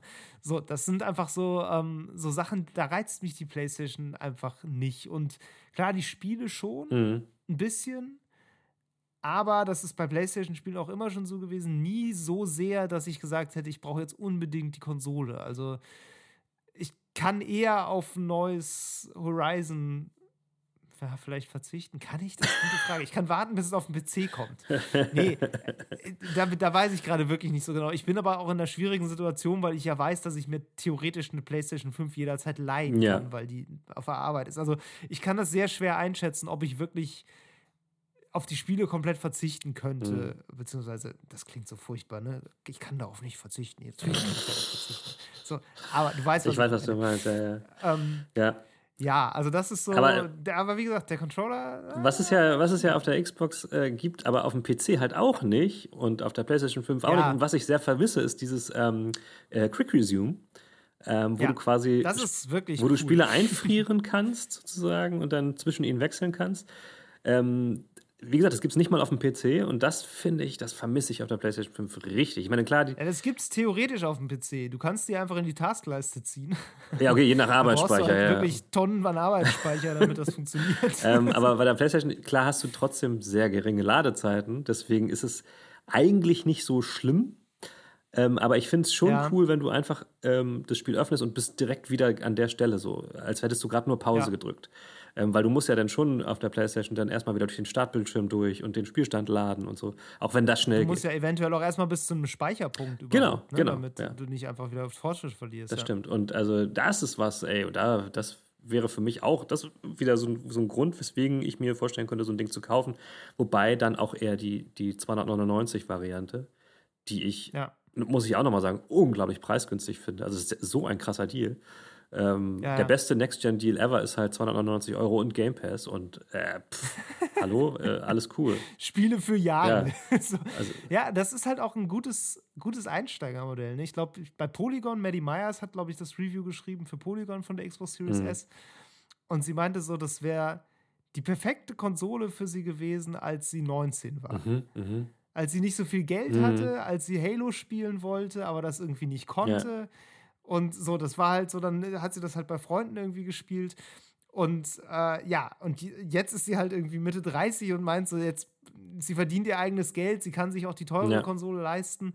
Eigentlich braucht sie die kleine Konsole jetzt nicht zu kaufen. Das ist irgendwie nicht das, das Modell für sie, mhm. aber für Leute, die halt dann irgendwie vielleicht nicht so viel Geld zur Verfügung haben oder die vielleicht auch bisher gar nicht so viel gespielt haben, mhm ist das halt ein cooles Einsteigerangebot. Das stimmt. So, absolut. Also du kommst da wirklich an High-End-Konsolen-Gaming ran ja. ich, für einen echt günstigen Ich finde das vor allen Dingen deswegen interessant, weil ähm, diesen Platz, ne, den hat ja bisher die äh, Nintendo Switch ziemlich gut gefüllt. Diesen, diesen günstiger Gamer-Einstieg, trotzdem irgendwie eine richtige Konsole in Anführungszeichen. Ähm, hat das super bedient äh, und auch durch die Vielfalt ja. an Software eigentlich für jeden was gehabt so. Und die ist jetzt, also die, die Series S ist jetzt mega nah dran preislich an der Nintendo Switch. So. Ähm, ich glaube aber nicht, dass die in Konkurrenz stehen. Um ich weiß es nicht, aber ich würde, ich würde, wenn ich in dieser, genau in dieser Situation wäre und 19 wäre, nicht so krass viel Geld hätte, ich würde überlegen, wo, wo sehe ich ja. mich da mehr so? Ich glaube, dass die Nintendo Switch hat natürlich einen guten Vorsprung und jetzt auch so, was, was die Verbreitung angeht und ähm, ein super äh, Spieleportfolio so, Portfolio und hat natürlich auch noch diesen äh, Vorteil, dass sie theoretisch am Bildschirm und äh, unterwegs und so geht. Aber für mich wäre das tatsächlich ein, eine Überlegung. So, ich, hole ich mir eine, eine richtige Gaming-Konsole ja. oder nicht? So, weißt du? Genau, so wie du es gerade schon sagst, ich glaube, das hat letztlich viel mit Identitäts, ja. äh, Identitätsbildung zu tun. Also ja. ähm, da geht es, glaube ich, dann doch für ganz viel wieder um richtiges Gaming und was sind richtige Spiele und was eher nicht. Also so eine, diese ganze furchtbare Debatte eigentlich. ähm, die wir ja auch bei Mobile Games schon mal hatten. Ne? Das ist ja auch immer wieder das gleiche Ding. Ist das jetzt, sind das jetzt richtige Spiele oder sind nur Konsolenspiele richtige Spiele? Es gibt ja Leute, die sagen so, alles außer Call of Duty ist gar kein richtiges Gaming. ja, ähm, aber so, so meine ich ja, das ja nicht. Ne? Also, nee, ich weiß, dass du das nicht so meinst, aber wenn, wenn, wenn ich jetzt 19 wäre ja. und für sowas empfänglich wäre, ja. dann würde ich mir die Frage schon stellen. Will ich irgendwie so ein ein richtiges Gaming-Gerät haben, dann hole ich mir diese, die High-End-Konsole mit Raytracing und weiß der Geier was. Oder ne, nehme ich die Switch, die schon halb wie so ein Spielzeug aussieht und jetzt auch nicht alle Spiele hat und auch dann nur in sehr abgespeckt und dann viel so Indie-Kram und die ganzen coolen großen Titel eigentlich nicht. Ja. Also, obwohl die natürlich trotzdem richtig gutes Gerät ist, das wissen wir ja, ja alle. So, aber natürlich, ich glaube, da hängt schon viel auch an diesem Faktor Identitätsbildung tatsächlich. Definitiv, dran. aber auch an solchen Sachen. Das sollte nicht so sein. Definitiv auch an solchen Sachen so. wie halt die großen Multiplattform-Spiele, ne? also ein Assassin's Creed oder vor allen Dingen auch ein FIFA. Ähm, ein richtiges FIFA, ja. weil das ist wirklich ein Unterschied. Ähm, die Switch-Version, wie wir wissen, ist kein richtiges FIFA. Ähm, die ist eine Frechheit. die ist eine Frechheit. Das sind dann halt so, so krasse Argumente für sowas. Und da, also für Nintendo ich weiß nicht, das wird denen nicht gefährlich, das will ich jetzt nicht sagen. Aber ähm, ich glaube, dass die, die, es wird ja auch gemunkelt, dass die jetzt Anfang nächsten Jahres auch nochmal irgendwie hardwaremäßig was tun. Das finde ich total interessant, ja. wo, wo, wie sich das jetzt, wie sich ja, das jetzt verschiebt, diese, diese ähm, Zielgruppen. So. Weil 299 genau, interessant Euro. Wird auf jeden Fall, ja, ja. Interessant wird auf jeden Fall, was die äh, nächste Switch sozusagen jetzt macht. Ja. Also, äh, ob Nintendo sich jetzt darauf einlässt und jetzt quasi leistungsmäßig ein bisschen mitzieht. Mhm und quasi sagt, okay, wir machen jetzt 1080p im Handheld und dann halt 4K äh, gestützt auf dem Fernseher oder ob sie weiterhin sagen, ist uns egal. Ähm, wir machen irgendwie jetzt noch Fußcontroller dazu und machen alles ganz anders. Es ist alles denkbar bei Ey, Nintendo. Das ist ihnen alles zuzutrauen. ähm, aber ja, klar, das wird auf jeden Fall interessant. Ja, das, ähm, insofern. Ich hätte Bock auf eine, eine, Switch, die richtig coole neue Spiele alle spielen Eben. kann. Also so die, die ganzen großen Blockbuster auch alle kriegt. Ja. Ey, aber da kommt ein, es ja nicht, da kommt es ja aber nicht auf, für, für, mich zumindest nicht auf 4K an. So, und ich habe das Gefühl, da wird jetzt immer viel drüber geredet. Nee, für mich auch nicht. Ähm, und Nintendo hat ja jetzt gerade schon den, diesen Step gemacht mit Cloud Gaming und jetzt kannst du Control spielen auf der Nintendo Switch. So. Ja. Also ja. da, da, ist super viel Potenzial und ähm, mit, mit dem Weg, wenn sie den Weg verfolgen, brauchen sie aber eigentlich auch nicht mehr viel machen an der Technik. Höchstens das Display könnte größer oder so werden. Ich weiß es nicht. Aber auf jeden Fall finde ich das interessant, ja, wie sich aber dieses. für eine reine Cloud-Konsole. Da ist der Markt also noch nicht reif. Nicht, dass eine reine Da ist der Markt nee, noch nicht genau. reif für. Also 4K muss nicht sein, absolut. Es gibt ja auch so die Gerüchte, dass sie vielleicht was mit DLSS machen. Die haben ja einen Nvidia-Chip. Stimmt. Das wäre natürlich ziemlich gut, ziemlich dieses gut, ja. äh, dynamische Supersampling, dieses Upscaling, ja. wo du quasi einfach sagen kannst, okay, dann berechne ich das Bild halt in 540p mhm. Auflösung und dann lasse ich das davon auf 1080p oder sogar noch ja. höher hochskalieren. Und äh, da kannst du alles drauf spielen. Das ist mittlerweile so gut. Das ist richtig gut. Ich habe neulich ein Video gesehen von einem Typen, der hat irgendwie Control in 240 Pixel mhm. berechnet und dann hochskaliert auf, ich glaube, 1600 mal mhm. 900. Ja. Es sah ein bisschen verwaschen aus, aber es sah Also ich war ja, so. ich also, war ja bei Nvidia ähm, bei der Vorstellung, also zu Gast bei der Vorstellung des neuen Shield, was sie rausgebracht haben. Das hat nämlich auch so ja. ein AI Processing Upscaling drauf. Und ähm, das ist der absolute, der absolute Wahnsinn, was die drauf haben. Mit so das ist wirklich Zauberei. Das ist wirklich Ey. Zauberei. Raytracing ist cool, aber das ist Zauberei. Ja, weil das ist wirklich, also da hast du so ein kleines Shield-Ding, das ist groß wie eine, wie, wie so eine, äh, wie so eine Powerbank und äh, kannst da dir Filme drauf anzeigen lassen, die, die wirklich, wie du schon sagst, auf mieser Qualität eigentlich sind. Das wird hochgeballert von der AI und das sieht aus wie von der 4K Blu-ray. Also das kann, kann mir ja. auch kein normaler Mensch erzählen, dass er das unterscheiden kann, sorry. und das wäre, das wäre für Nintendo wirklich, das wäre ein super Weg. Das wäre phänomenal. Und Nintendo ist halt auch der einzige Konsolenhersteller im Moment mit Nvidia-Chips. Ja, ne? Also ja. alle anderen haben AMD, die müssten sich selber was ausdenken, aber die haben das, haben mhm. das in der Hinsicht, glaube ich, gerade noch nicht. Ähm, das wäre tatsächlich, da würde ich sagen, das wäre spektakulär. Ja, das, das passt total zu Nintendo, so ein komischer Move. Irgendwie schon. Eigentlich schade, dass wir jetzt schon drauf gekommen sind, weil jetzt machen sie es definitiv nicht. ja, aber also das, das wird auf jeden Fall noch spannend. Ja, ähm. Äh, könnte fast sagen, ja, die Next-Gen-Konsolen sind jetzt da, jetzt warten alle gespannt darauf, was Nintendo ja. macht. Das eine Ding ist jetzt durch, äh, ist langweilig, komm, ist egal, laufen Spiele drauf. Ja, und ich, ich weiß ja noch nicht, ich, hab, ich, ich warte ja noch drauf, dass jetzt die ersten Meldungen zur PlayStation 6 kommen. Ich habe noch keine gesehen. Ähm, aber das wird ja nicht mehr ich lange. Ich habe ja schon die ersten, die ersten Entwürfe gesehen, die Leute gebastelt haben von der PlayStation 5 Slim. Ja, oder die PlayStation 5 Pro. Was auch schlau ist. Also, ich meine, das Ding, das ist tatsächlich so ein Faktor, also da stand für mich fest, dass ich mir die nicht holen werde, weil die, die passt hier nirgendwo hin. Nee. Die kann ich auf den Drucker legen, der hier neben mir steht, aber das sieht halt auch nicht aus. Und Ich, brauch, ich will ein Gebrauchsgerät. Ich habe keinen Bock auf so ein Raumschiff. Die brauchen ein eigenes Zimmer, ne? Das ist schon so. Die brauchen, genau. Gut, David, lass uns, lass Ja, uns zum Ende kommen. Das, das führt zu nichts. Ja. Oh, das führt zu vielem, aber Ich würde sagen, äh, auf die nächsten 50, ähm, mindestens. auf jeden Fall. Ähm, wir stoßen gleich nochmal virtuell mit unserem Teechen an, was wir uns hingestellt haben. Ja. Und ansonsten freuen wir uns auch darauf zu hören, was alle anderen Leute dann zu den Next-Gen-Konsolen sagen, wenn sie dann in den Verkauf starten. Lasst es uns wissen. Alles klar. Bis dann. Mach's gut. Tschüss. Ciao. Das war Level Cap Radio Folge 50. Wenn euch die Episode gefallen hat, lasst uns eine nette Bewertung da, abonniert diesen Podcast und empfehlt uns gerne all euren Freunden und Freundinnen weiter. Lob, Kritik, Anregungen oder Spieletipps gehen an levelcapradio.gmail.com. Bei Twitter sind wir unter @lcrpodcast zu finden. Außerdem twittere ich unter @hamlabum und Miro unter @djmiro. Danke fürs Zuhören und bis zum nächsten Mal.